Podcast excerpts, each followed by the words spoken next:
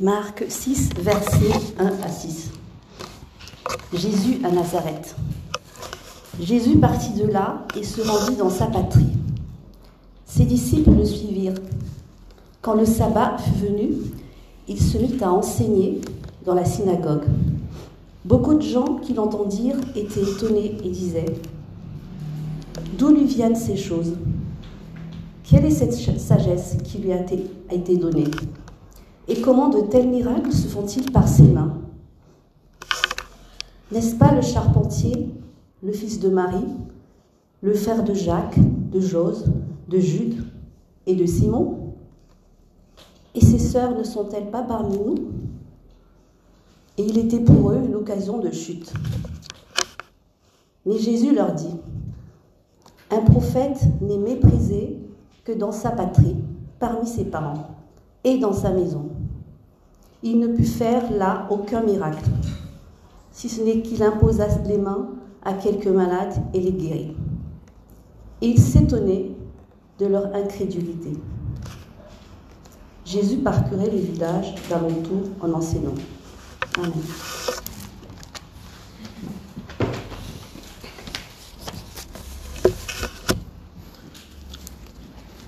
Voilà, j'ai voulu aller très vite à la prédication parce que ça va être un sujet assez dense et assez compliqué.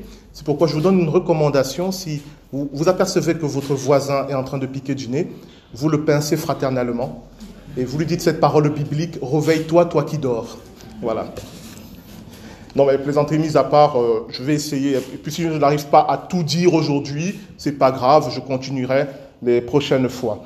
Vous savez qu'on a commencé une série sur la foi active, c'est-à-dire la foi qui produit du résultat.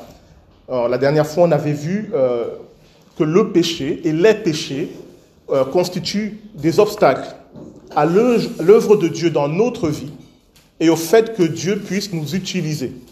Et je vous avais donné la différence qui est entre le péché qui est un état, qui est l'état de l'humanité séparée de Dieu, et les péchés qui sont les actes et les paroles que nous accomplissons et qui manifestent que nous sommes séparés de Dieu. Et je vous avais donné deux images pour comprendre euh, en quoi le péché est un obstacle. Je vous redonne ces images parce qu'elles vont nous être utiles dans les prochaines prédications. La première image pour comprendre comment Dieu agit, imaginez qu'il y ait euh, une canalisation qui part de votre tête et qui monte jusqu'au ciel. Voilà. Et quand Dieu veut agir, euh, il veut faire des choses sur la terre en passant par vous, il va envoyer ses bénédictions, ses œuvres, qui sont comme de l'eau, qui va passer par cette canalisation, arriver jusqu'à vous. Et si vous êtes, pardonnez-moi l'image, un robinet ouvert, alors ce que Dieu a envoyé va s'écouler de vous et toucher le monde. Si vous êtes un robinet fermé, ce que Dieu va envoyer va rester bloqué et au bout d'un moment, Dieu va se dire, euh, lorsque j'envoie mes bénédictions à travers lui, ça n'aboutit à rien, je vais utiliser quelqu'un d'autre. On reviendra sur cette seconde partie plus tard. Et les péchés, c'est quoi? Eh bien, les péchés, c'est tout euh, ce calcaire qui est dans cette canalisation. Alors au début, ce n'est rien du tout. Hein. Mais plus on laisse le péché, plus il s'accumule, plus notre canalisation est bouchée. Et lorsque Dieu envoie de l'eau, eh bien, ça a du mal à circuler. Ça a du mal à arriver jusqu'à nous. Alors comment on fait pour nettoyer ces canalisations? Non, ce n'est pas Calgon, c'est la repentance. Lorsque je me repens, lorsque je demande pardon à Dieu, je dis Seigneur, il y a quelque chose en moi qui t'empêche d'agir.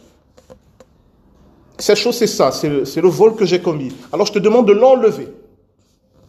La vraie repentance, ce n'est pas s'accuser devant Dieu comme on le pense, c'est demander l'aide de Dieu. C'est pourquoi il y a quelque chose qui est contre-intuitif plus vous avez commis de péchés, plus vous devez vous rapprocher de Dieu. Mais malheureusement, l'humanité, plus elle commet de péchés, plus elle s'éloigne de Dieu. On reviendra également sur ça. Et je vous avais dit la dernière fois que on allait aborder tout au long de ces dimanches qui viennent des, thèmes pas très sympathiques, puisque on va voir quelques péchés. Je ne veux pas être exotif, mais quelques péchés que je crois euh, empêchent Dieu d'agir dans notre vie et l'empêchent d'agir à travers nous. Aujourd'hui, on va commencer avec l'incrédulité. Et puis on verra aussi la peur. la haine ou le non-pardon, la culpabilité, la, comment on ça, le complexe d'infériorité, ou ce que j'appelle aussi la fausse humilité. Et puis on terminera par l'orgueil. Je ne vous dis pas qu'on va tout voir, mais il me semble que ces péchés-là particulièrement constituent des obstacles énormes à l'œuvre de Dieu dans notre vie. Aujourd'hui, on va commencer par l'incrédulité. Vous avez entendu ce passage de l'évangile de Marc, où Jésus retourne à Nazareth, sa ville natale, il revient au pays. Après avoir commencé son ministère, les Nazaréens ont entendu parler de lui, ils ont entendu parler de tous les miracles qu'il a faits. Mais quand il arrive dans sa ville natale, on, s'imagine que les habitants vont dire Bienvenue Jésus, tu es une star, tu es connu, on est fiers de toi. Non, ils disent Quoi? Jésus C'est Jésus que j'ai vu jouer au foot là avec les autres enfants Vous dites c'est le Fils de Dieu Non, c'est pas possible. Vous dites qu'il a ressuscité des morts. Jésus que j'ai vu se moucher là, j'ai vu euh, changer les couches. Non, non, je ne peux pas le croire. Ils ne croyaient pas. Ils ne pouvaient pas croire que ce Jésus qu'ils avaient connu était le Messie. Ils ne pouvaient pas croire que ce Jésus qu'ils avaient connu était le même Jésus dont ils avaient entendu parler. Et que nous dit l'Évangile Et c'est un passage, je ne sais pas si ça vous a marqué comme moi, moi ce passage m'avait marqué. Il nous est dit, Jésus ne put accomplir les miracles dans sa vie natale. Il n'a pas pu accomplir les miracles. Comprenez bien ce qui nous est dit ici. Il a été empêché de faire à Nazareth ce qu'il faisait dans les autres villes. Pourquoi? Bien sûr, on nous dit il a fait quelques miracles, il a guéri des malades, il a, il a chassé des démons, la routine. Mais il pouvait faire tellement de choses qu'il n'a pas pu accomplir là, à cause de leur incrédulité. Et normalement, ça doit vous interpeller. Il est possible d'empêcher Dieu d'agir. Il est possible de mettre une barrière à Dieu, de le limiter. Les Écritures nous disent oui. Non pas que Dieu perde son pouvoir, non pas qu'il perde sa capacité à agir, mais comme il a institué une règle dans sa création, qui est celle du libre arbitre, c'est-à-dire qu'il agira dans la mesure que vous lui permettez d'agir. Il fera dans votre vie ce que vous l'autorisez à faire parce que vous êtes libre. Eh bien, dans cette mesure-là, il arrive en effet que Dieu, même s'il est tout-puissant, ne puisse pas faire ce qu'il voulait à cause de plein d'autres choses, mais ici particulièrement de l'incrédulité. Vous me suivez? Est-ce que votre voisin s'est déjà endormi? Non, ça va? Ok. Les Nazaréens n'y croyaient pas. Et comme ils n'y croyaient pas, il leur a été fait selon leur foi. Vous vous rappelez de cette parole du Christ? Chaque fois qu'il guérit les gens, il leur dit qu'il te soit fait selon ta foi. Alors dans certains euh, manuscrits où on trouve par exemple l'évangile de Matthieu en hébreu, c'est même encore plus extraordinaire. Il dit que ta foi accomplie ce que tu désires. Qu'il te soit fait selon ta foi. Que ta foi accomplisse ce que tu désires. Cela veut dire quoi? Cela veut dire que c'est par la foi que nous permettons à Dieu d'agir dans notre vie. C'est par la foi que nous lui ouvrons la porte. Et c'est par la foi que nous lui donnons la mesure que nous voulons. Par exemple, si tu dis, je crois que Dieu peut m'aider dans mon travail, mais c'est sûr que pour ma santé, il ne peut rien faire, alors tu lui as donné une mesure. Tu lui as dit, Seigneur, je t'ouvre la porte pour ma situation professionnelle. Mais pour ce qui concerne ma santé, non. Je ne veux pas. Eh bien, Dieu agira selon ta foi dans ta situation professionnelle. Mais pour ce qui concerne ta santé, il n'agira pas. Parce que tu lui as dit non. Vous savez, il n'y a pas de favoritisme. Dieu ne favorise pas certains pour laisser les autres de côté il agit avec la mesure qu'on lui propose. Et la mesure des Nazaréens était assez limitée par rapport aux autres villes. Et Jésus était étonné de leur incrédulité. Alors comment définir l'incrédulité? Dans un premier temps, on peut dire que c'est euh, l'absence de foi. Hein? Incrédule, c'est l'inverse de crédule. Je crois, je ne crois pas. Ça, c'est, disons, la définition basique qui n'est pas fausse, mais qui, de mon point de vue, ne dit pas véritablement ce qu'est l'incrédulité. Je vais vous donner un exemple. Dans le livre de l'Exode, on nous parle de la sortie du peuple hébreu d'Égypte. Le peuple hébreu croyait au Dieu d'Abraham, d'Isaac et de Jacob. Ils croyaient au Dieu unique. Donc ils ont la foi. On est d'accord? Ils ne sont pas incrédules. Et pourtant, les Écritures nous disent qu'ils sont morts dans le désert à cause de leur incrédulité. Alors où était le problème? Eh bien, le problème, c'est qu'ils n'ont pas cru dans les promesses de Dieu et ils n'ont pas cru dans la capacité de Dieu à accomplir les promesses qu'il faisait.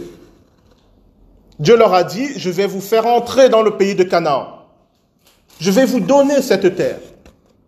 Et quand ils sont arrivés à la frontière, quand ils ont vu que les habitants de cette terre étaient féroces, étaient nombreux, ils ont dit non, c'est pas possible. C'est pas possible. Dieu ne peut pas faire ça. Il nous a menti.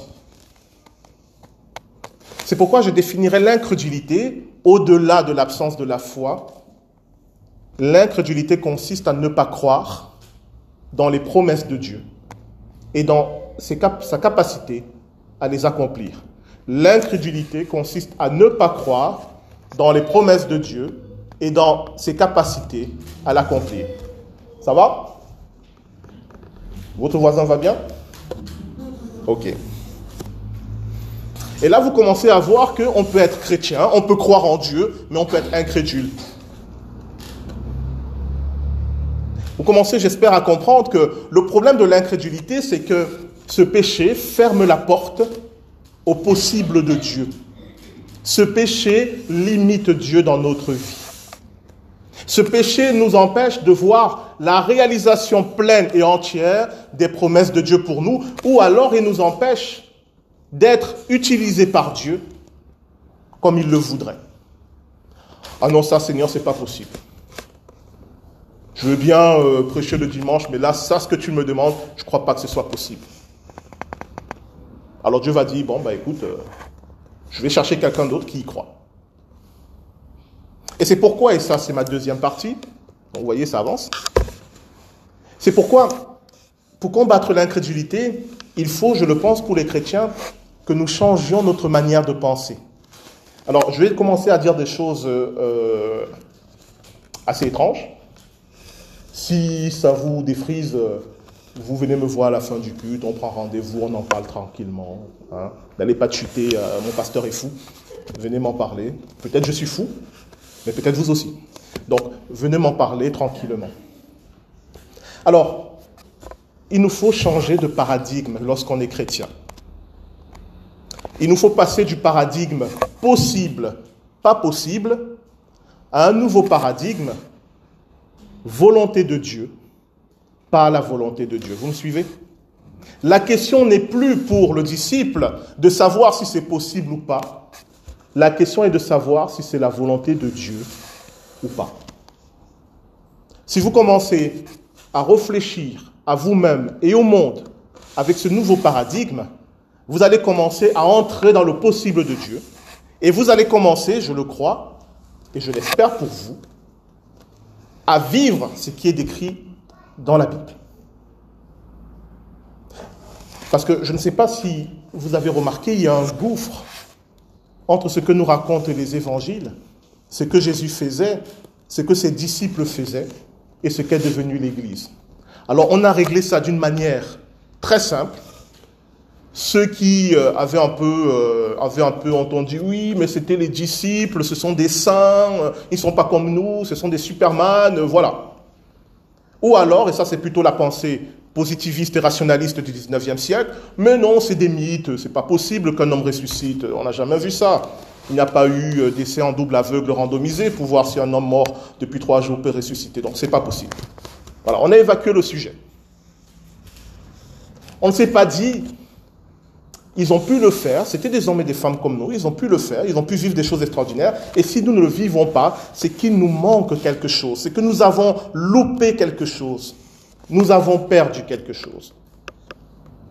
Et de mon point de vue, ce que nous avons perdu, c'est ce nouveau paradigme. De ne plus penser en termes de possibilité, d'impossibilité, mais de penser en termes de volonté de Dieu ou pas. C'est tout. Et qu'est-ce que ça veut dire concrètement? Comment ce nouveau paradigme se déploie dans ma vie? Eh bien, ça va commencer par un principe simple. Il n'y a rien d'impossible pour moi tant que je suis dans la volonté de Dieu. Il n'y a rien d'impossible pour moi tant que je suis dans la volonté de Dieu. Ce que Jésus va résumer dans l'évangile de Marc, je crois, Marc 9, 23, si je ne me trompe pas, en disant, tout est possible pour celui qui croit. Pourquoi il dit ça? Tout est possible pour celui qui croit. Est-ce qu'il dit qu'on peut faire ce qu'on veut? Non. Il ne dit pas que je peux sortir, je dis je veux voler, je m'enlève, I believe I can fly. Non. Il ne dit pas que nous sommes devenus des dieux, des déesses qui pouvons faire ce que nous voulons. Non.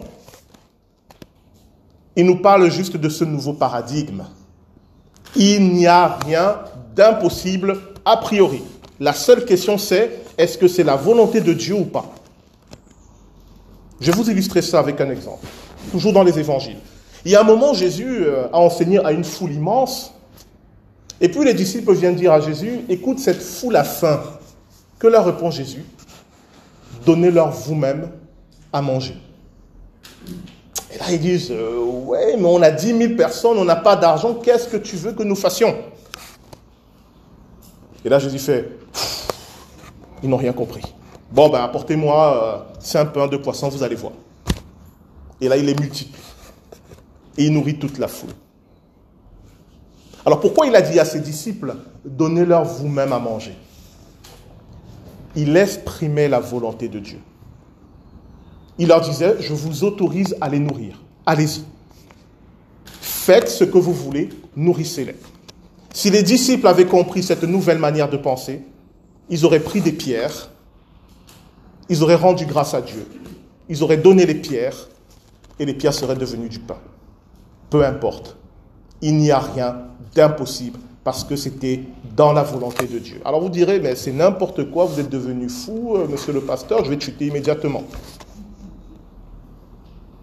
Je sais, mais vous n'avez pas un problème avec moi. Vous avez un problème avec les évangiles et les épîtres. Parce que ce que je dis là, c'est les évangiles et c'est les épîtres. Je ne suis pas en train d'inventer une nouvelle théorie, je suis en train de vous dire, Comment ça se fait que nous vivons si peu cela Parce que nous sommes bloqués dans ce schéma de pensée, c'est possible, c'est pas possible. Il nous faut passer à ce nouveau schéma de pensée. Est-ce que c'est la volonté de Dieu? Oui ou non? On te dit, va évangéliser en Corée du Nord. Pas que c'est possible ou impossible. Est-ce que c'est la volonté de Dieu? Si c'est la volonté de Dieu, j'y vais parce que ça sera possible. C'est tout. C'est simple. Alors ça, c'est le côté fun, parce que du coup, normalement, on a un peu un sentiment de toute puissance. Ah, rien ne m'est impossible. Je peux faire ce que je veux. Je peux tout accomplir. Non, ça, c'est pas l'évangile. Ça, c'est le coaching moderne. Euh, vous êtes fort, vous êtes les meilleurs. C'est pas ce que dit l'évangile. Parce que si vous adoptez cette nouvelle manière de penser, est-ce que c'est la volonté de Dieu ou pas? Eh bien, il y a le versant, on va dire, négatif, avec plein de guillemets. C'est-à-dire, lorsque tout le monde dit, mais oui, c'est possible, mais oui, c'est facile, tout le monde le fait, mais ce n'est pas une raison. Est-ce que c'est la volonté de Dieu pour moi, oui ou non Peu importe si c'est facile, peu importe si tout le monde le fait, est-ce que c'est la volonté de, Dieu pour moi, oui ou non Voilà les deux versants. L'impossible ne veut rien dire pour moi et le possible ne veut rien dire. Je suis un disciple. Ce qui compte, c'est est-ce que Dieu m'autorise. Et comment je sais s'il m'autorise ou pas? Eh bien, je lui demande, je prie. Et comment je sais s'il a répondu? On aura le temps de développer tout cela plus tard. Eh bien, c'est ce que je vais appeler la paix dans le cœur. Quand vous faites quelque chose et que vous avez la paix, eh bien, je dirais à 99%, vous pouvez estimer que vous êtes dans la volonté de Dieu. Quand vous faites quelque chose et que vous n'avez pas la paix, arrêtez-vous. Arrêtez tout. Et attendez d'avoir la paix. C'est ce que Jésus a résumé en disant que ton oui soit oui, que ton non soit non. Mais peut-être n'exprime pas la volonté de Dieu. Si j'ai un projet, si j'ai quelque chose, un rêve, je prie pour savoir, Seigneur, est-ce que c'est ce que tu veux pour moi? Est-ce que c'est ce que tu attends de moi? Et tant que dans mon cœur, je ne sens pas cette paix, je ne peux pas vous la décrire. C'est juste une conviction qui est ancrée en vous. Vous savez que vous savez que vous savez. Et c'est une conviction qui ne va pas disparaître. Avec le temps, elle ne diminue pas, elle augmente. Vous avez déjà ressenti ce genre de choses ou pas? Vous avez quelque chose en vous, avec tous vos raisonnements, vous essayez de l'éteindre en disant c'est pas possible, c'est pas possible. Mais au lieu de s'éteindre, ça prend de plus en plus de place. Et ça ne vous lâche pas tant que vous n'accomplissez pas. Je ne vous garantis pas en 100% que c'est la volonté de Dieu, mais je vous dis, vous êtes quand même sur la bonne voie. Mais si vous avez des doutes, vous avez peur, vous ne vous sentez pas à l'aise, euh, je ne le sens pas, arrêtez-vous. Priez et patientez. Avec Dieu, on n'est jamais en retard. Avec Dieu, on ne perd pas du temps. Ça va? Votre voisin, ça va? Vous avez pensé quelqu'un là depuis? Non? Bon, super. Ce nouveau paradigme, ça sera ma troisième partie, nous aide à combattre l'incrédulité, justement. Nous aide à avoir une manière de penser où nous nous attendons à tout de la part de Dieu. Où nous regardons le monde non plus comme un endroit limité, mais comme un espace ouvert à tous les possibles. Nous regardons les autres comme n'étant plus des êtres enfermés dans des cases, mais des êtres à partir desquels Dieu peut faire des choses extraordinaires. Moi, je n'ai, grâce à Dieu, j'ai perdu cette habitude de, figer les gens à une situation donnée de leur vie. Pourquoi? Parce que tout est possible. Celui qui aujourd'hui est un pécheur, euh,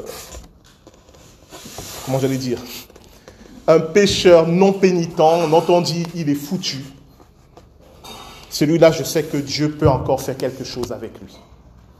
Les situations dont on me dit il n'y a plus rien à espérer, eh bien, je continue quand même à espérer parce que tout est possible. Parfois, ça m'a joué des tours. Hein. Je vous avoue que ce n'est pas toujours facile. Mais je préfère ça à l'autre manière de penser. Ce n'est pas qu'on est optimiste. Ce n'est pas qu'on nie la réalité. Ce n'est pas qu'on nie la science. Mais c'est qu'on s'attend à Dieu. Ah, c'est pas une belle phrase, ça. On s'attend à Dieu. C'est qu'on regarde le monde avec tous les possibles de Dieu. Et si vous adoptez cette nouvelle manière de penser, vous allez vous rendre compte que votre problème n'est plus en termes de possibilités. Vous n'êtes pas limité. La seule question pour vous, c'est est-ce que c'est ce que Dieu veut pour vous? C'est tout. Et peu importe si les autres viennent vous dire ce n'est pas possible, tu n'y arriveras jamais, ce n'est pas la question. Peu importe si les autres vous disent tu ne t'en sortiras pas, ce n'est pas la question. La question c'est Seigneur, qu'est-ce que tu attends de moi? C'est tout. Et quand vous avez cette nouvelle manière de penser, vous ne pouvez pas être pessimiste.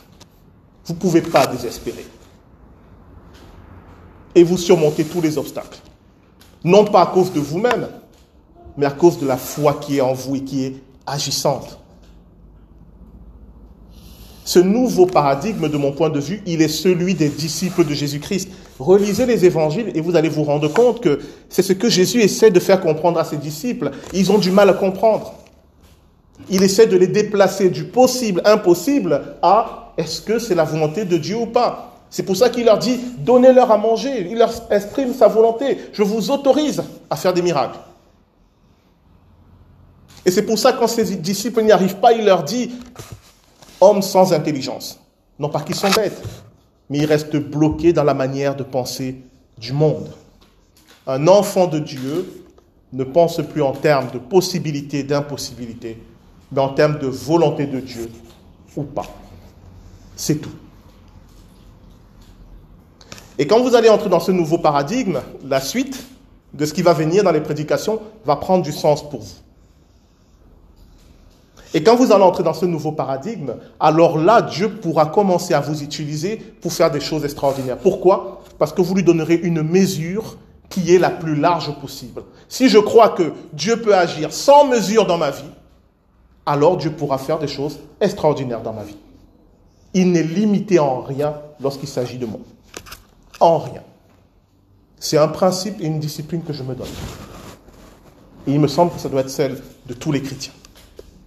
Non pas que vous feriez ce que vous voulez, mais Dieu pourra faire ce que lui, il veut à travers vous. Vous voyez la différence?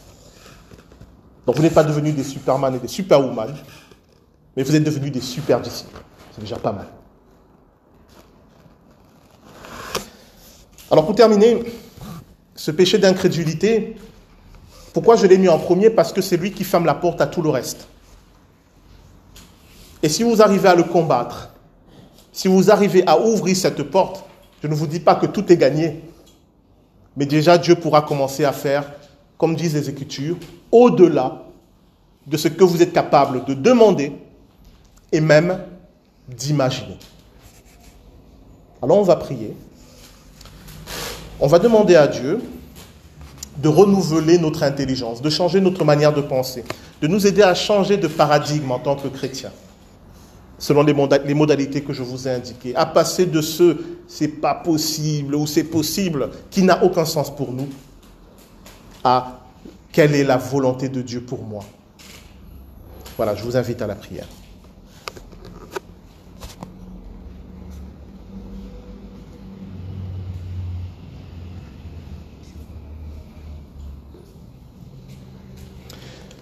Père, je te, je te rends grâce parce que tu as voulu pour nous une situation, une manière d'être et de vivre qui est sans commune mesure avec celle du monde. Tu as voulu pour nous une manière de penser, une manière de, de regarder le monde qui est à fait ta manière, puisque rien n'est impossible pour toi. Mais tout se soumet à ta volonté. Mais tu vois que nous avons une culture, une éducation, un parcours qui font que nous avons une certaine manière de penser, qui n'est pas mauvaise en soi, mais qui est parfois à l'opposé de ce que tu veux attendre de nous.